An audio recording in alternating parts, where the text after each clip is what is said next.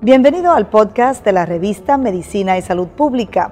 No se pierda nuestra entrevista exclusiva con los médicos y expertos más relevantes para la medicina y la salud pública en Puerto Rico y el mundo.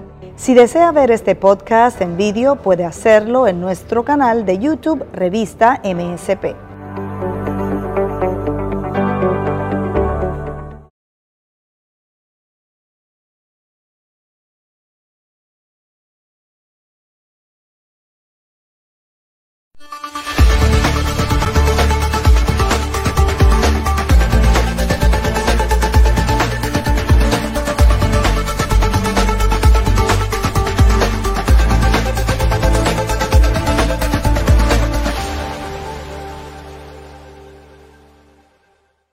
Saludos amigos de MSP, yo soy Bruni Torres y le doy la bienvenida a este programa que se da con motivo del Día Mundial de la Hidradenitis Supurativa o HS, en donde dedicamos este programa a la concienciación sobre esta enfermedad que afecta a una de cada 100 personas alrededor del mundo. No existe cura, pero sí existen tratamientos para la HS y los factores que la provocan pueden variar. Inicia con inflamación en glándulas sudoríparas y crea abscesos en algunas áreas del cuerpo, como lo son las axilas, el cuello, el abdomen, debajo de los senos, áreas de interior de los muslos, entre otros. Para darnos alguna información y abundar sobre la importancia de este Día Mundial de Concienciación sobre la HS, se encuentra con nosotros precisamente la doctora María Maimí Soto, presidenta de la Sociedad Dermatológica de Puerto Rico, a quien le damos la bienvenida. ¿Cómo está, doctora? Saludos, un placer estar aquí. Saludos.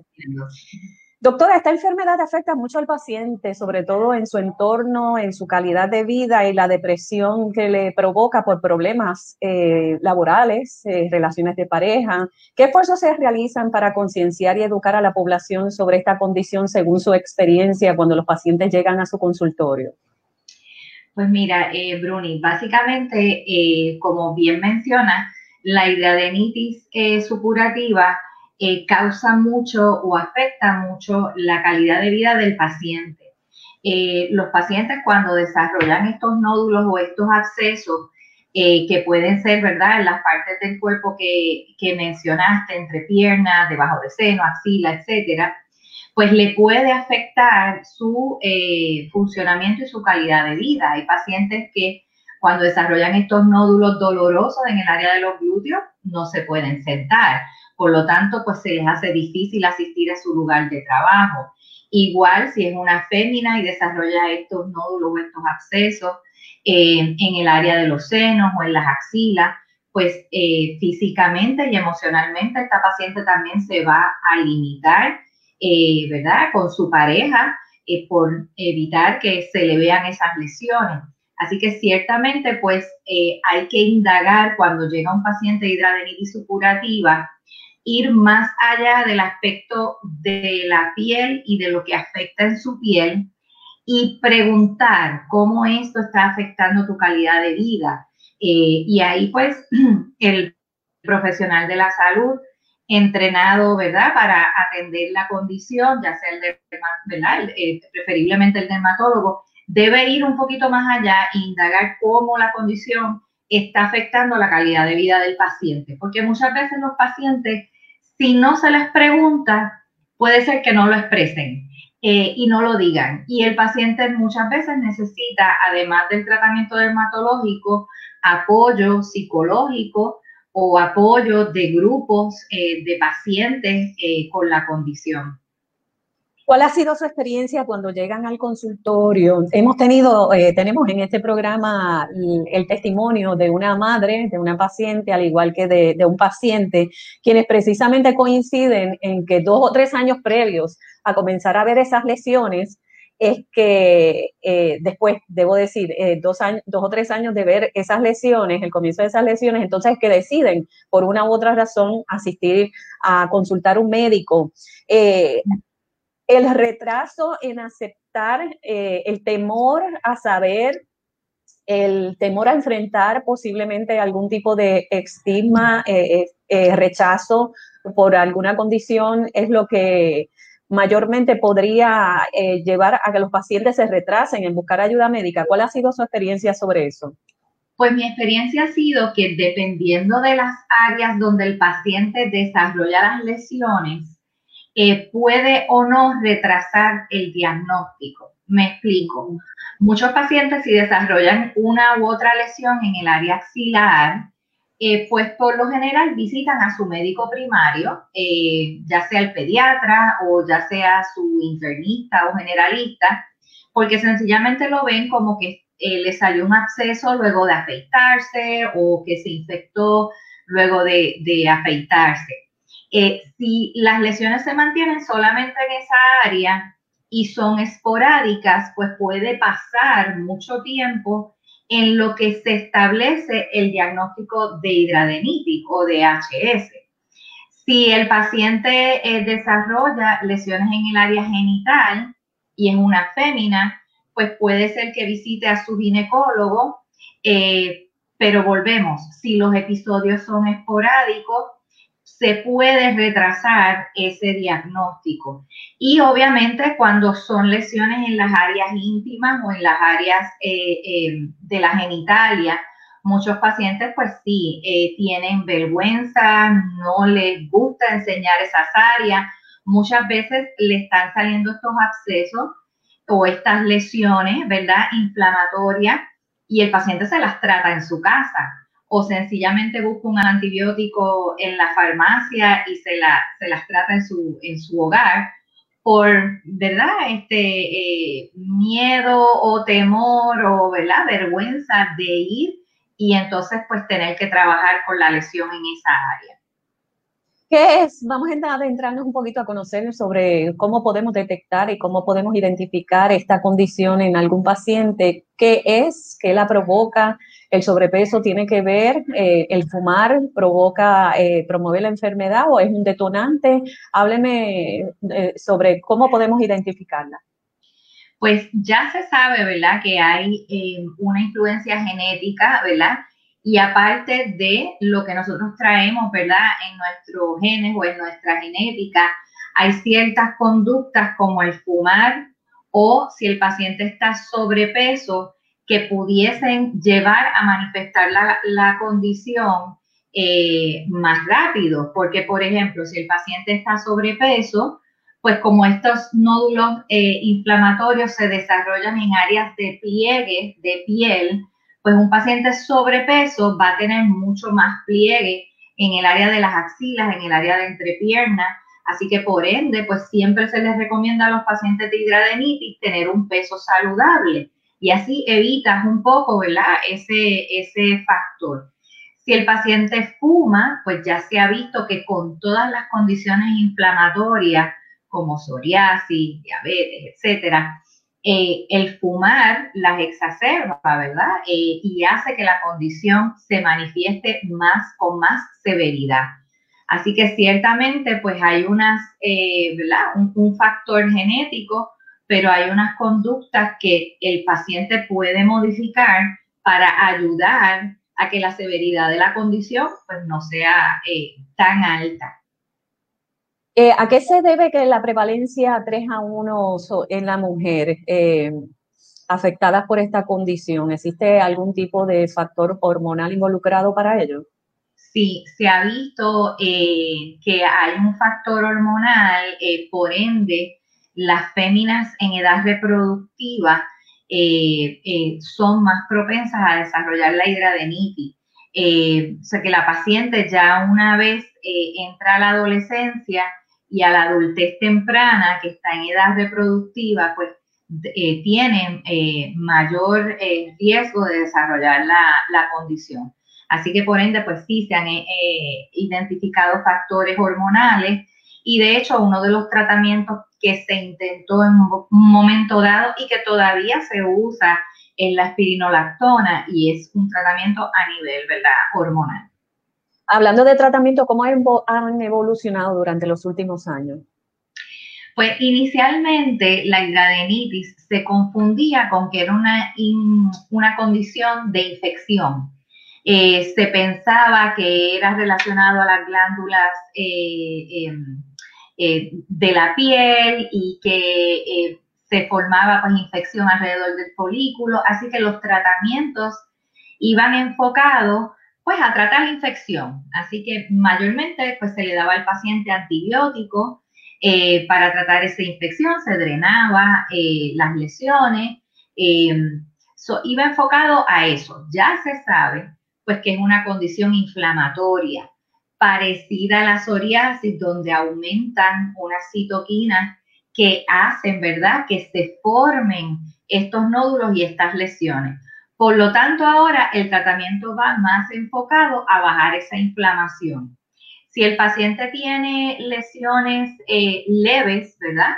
Eh, o desarrolla lesiones esporádicas, pues sí podemos tratar con antibiótico, pero el antibiótico, eh, como las tetraciclinas o las doxiciclinas, no lo estamos dando porque vamos a, como yo le explico a los pacientes, no vamos a matar una bacteria. Lo estamos dando porque tiene un efecto antiinflamatorio. Y por eso se da el antibiótico de una manera prolongada eh, por varios meses, eh, no solamente por dos semanas o tres, como cuando tú das un tratamiento para infección. Y eso es importante explicárselo al paciente porque muchas veces pues no entienden por qué tengo que estar tomando el antibiótico por uno o dos meses y es porque lo estamos dando buscando el efecto antiinflamatorio de ese, de ese antibiótico. Sí se puede entonces tratar eh, con jabones de, peróxido, eh, antibióticos tópicos y obviamente pues si el paciente se mantiene con lesiones esporádicas o no desarrolla tejido de cicatrización, eh, lo que se llaman los sinus tracts o fibrosis en el área, pues te puedes mantener ahí. Si ya el paciente desarrolla eh, estos nódulos con mayor frecuencia y empieza a tener cicatrización, a crear ductos en el área, pues entonces sí tienes que eh, tratar de evitar esa cascada de inflamación desde el inicio. Y entonces ahí es que vienen los medicamentos, ¿verdad? O el medicamento biológico, porque te va a inhibir esa inflamación desde el comienzo. Y entonces, pues, eh, sí, pues se aprobó, por ejemplo, la adalimumab eh, eh, ya hace varios años para el tratamiento de la hidradenitis y ha habido un gran avance y nos estamos, ¿verdad?, moviendo a que se aprueben otros medicamentos que limiten esa inflamación desde el comienzo. Abundemos un poquito sobre las complicaciones en términos de, mencionábamos ahorita la calidad de vida, de cómo se afecta y uno de los, de, los detonantes es la ansiedad, eh, la depresión. ¿Qué recomendaciones hace usted como especialista en términos de cómo la familia debe manejar y el entorno laboral debe manejar a un paciente con esta condición? Pues definitivamente hace falta mucha más información de lo que es la condición eh, a, nivel de población, eh, que la gente conozca eh, lo que es la hidradenitis.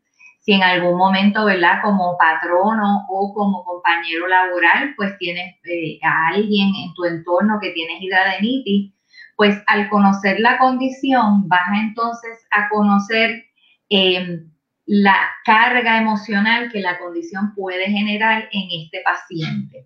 Y por lo tanto, pues puedes tener un poquito más de empatía y comprender, ¿verdad? Ya sea si es un, eh, compañero de trabajo o si es un familiar, eh, poder entonces entender y comprender y ser empático a la hora de lo que es la carga emocional con el paciente.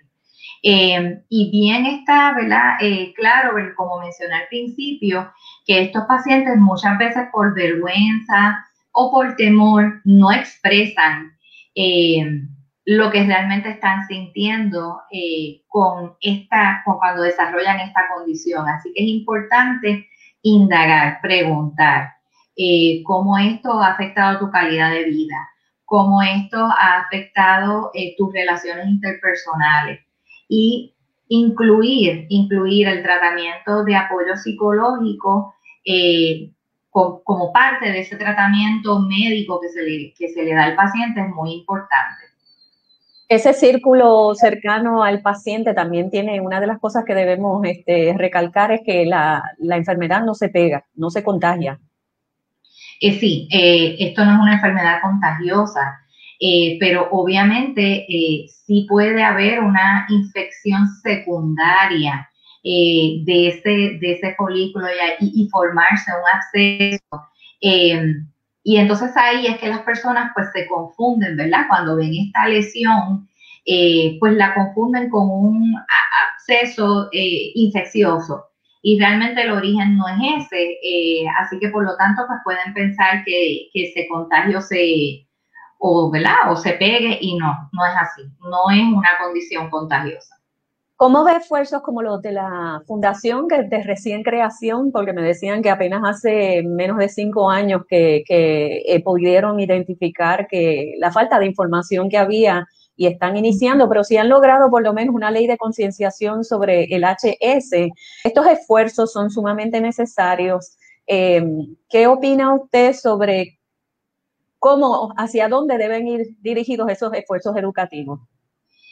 Pues mira, el esfuerzo educativo tiene que no solamente ir hacia el paciente que padece la condición, ¿verdad? Sino obviamente pues a la población general, porque volvemos pues eh, a medida que se da a conocer los síntomas, se pueden identificar más pacientes. Yo no dudo que de aquí a unos años la prevalencia de hidradenitis aumente y no va a ser necesariamente porque es que la, prevalencia o la condición está aumentando, es porque se están identificando los casos, porque eh, hasta hace unos años, ¿verdad? Eh, donde se empezó a, comprender un poquito eh, la, lo que nosotros le llamamos la patofisiología, por qué se forma la condición.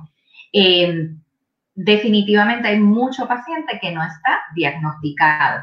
Así que mientras más a nivel de población se lleve este mensaje y se eh, dé información con anuncios en sitios públicos, em, sobre todo pues en el área de, las facilidades de los baños, por ejemplo, en sitios públicos, y que la gente mire y capte o a, ¿verdad? a nivel de, publicidad vea y, y, se expresen esos síntomas, ¿verdad? O se expliquen esos síntomas y que el paciente eh, diga, caramba, yo creo que yo puedo cumplir con esos síntomas, déjame buscar ayuda médica. También hace falta información eh, y educación a nivel eh, médico. Em, tenemos todavía, ¿verdad?, médicos generalistas e incluso especialistas que quizás no conocen a fondo em, la condición. Así que, por lo tanto, es importante que el, el médico cuando le llegue un paciente lo puede identificar y lo pueda referir si es que ¿verdad? No, no, no está entrenado en, el tratamiento de HS para poderlo eh, referir. Así que también nos hace falta mucho educación eh, a nivel eh, médico a los mismos profesionales de la salud. sí. profesionales de la salud, correcto. Otro, otros retos que pudiésemos identificar, doctora, y usted me corrige, si hay suficientes especialistas en Puerto Rico con, con la situación que estamos viviendo, que hay muchos profesionales de la salud que se van a hacer su práctica a, Estados Unidos y, alrededor del mundo. Eh, eh, también, ¿qué retos representa el acceso a los medicamentos y el costo de los tratamientos? ¿Cómo ha eh, sido su experiencia con eso? Bueno, a nivel de acceso a profesional médico, eh, sí estamos teniendo un reto eh, grande. Eh, no hay ¿verdad? especialistas suficientes en el país para atender esta condición. y pues obviamente la, la, proporción de los pacientes o la necesidad que hay versus los especialistas disponibles es bien desigual. O sea, sí hay una, ¿verdad? una limitación en cuanto a este paciente tener este tipo de lesiones y quizás el, tiempo que pasa en lo que puede acceder al especialista entrenado en, hidradenitis eh, puede ser un tiempo de varios meses y puede ser prolongado. También a nivel em, eh, médico, pues por ejemplo, cuando el paciente ya necesita tratamiento quirúrgico, eh, no todos los cirujanos están entrenados para atender esta, esta condición. Em, así que pues eh, por eso mencionaba anteriormente que a nivel médico eh, sí hace falta, ¿verdad? Eh, un entrenamiento y educación continua para poder entonces empoderar y entrenar más especialistas y profesionales médicos que puedan atender la condición e identificarla. Sobre el tema de la pandemia y del COVID-19, doctora, ¿la vacuna del COVID tiene alguna contraindicación para pacientes de HS? Ninguna.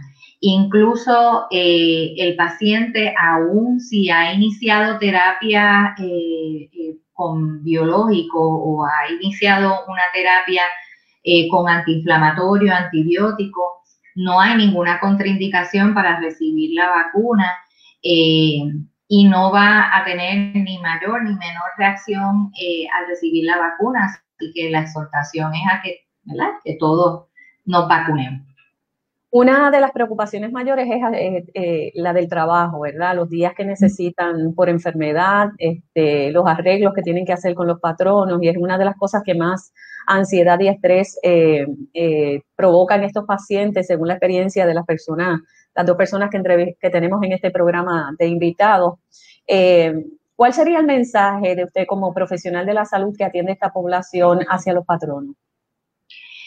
Pues, eh, la, ¿verdad? Educarse, educarse en la condición eh, y los síntomas y las manifestaciones que la condición puede tener y tratar de entender, ¿verdad?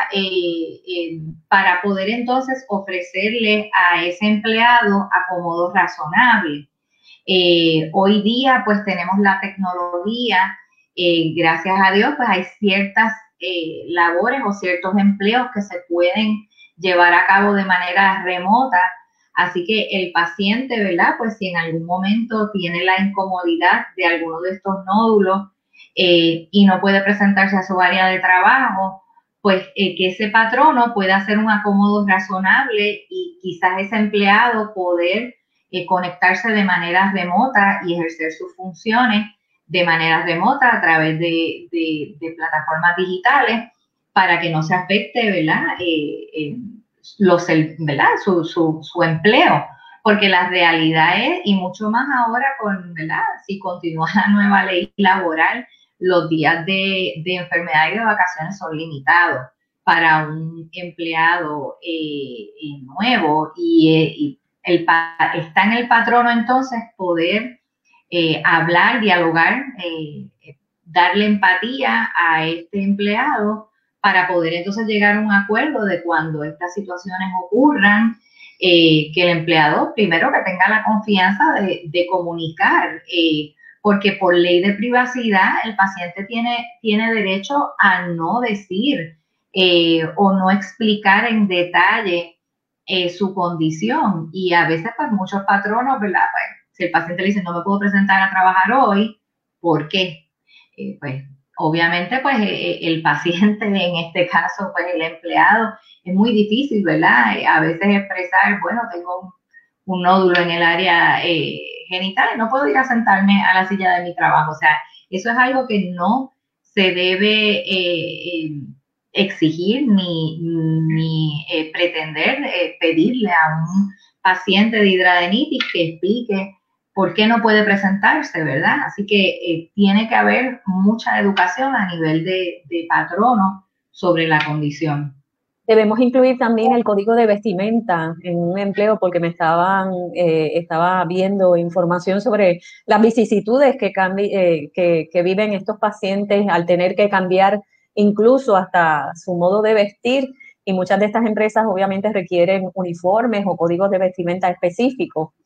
Así que eso es algo también a considerar, ¿verdad? Sí, sí también es un reto y, se considera un área de acomodo razonable en el sentido de que, ¿verdad? El, paciente pues no necesariamente puede cumplir con el código de vestimenta o el uniforme establecido eh, para ese empleo. Eh, pacientes que han desarrollado eh, muchos nódulos en el área de las axilas pueden tener fibrosis, pueden tener cicatrización en el área de la axila y si el empleo requiere que se utilice una camisa, ¿verdad?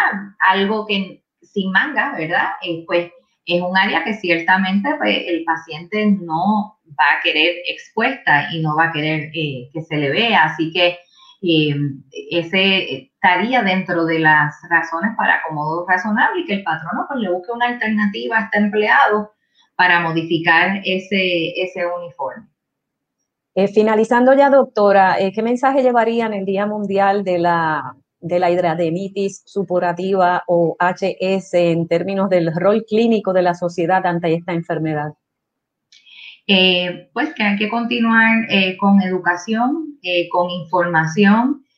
nosotros a nivel de, sociedad damos educación continua y proveemos, ¿verdad?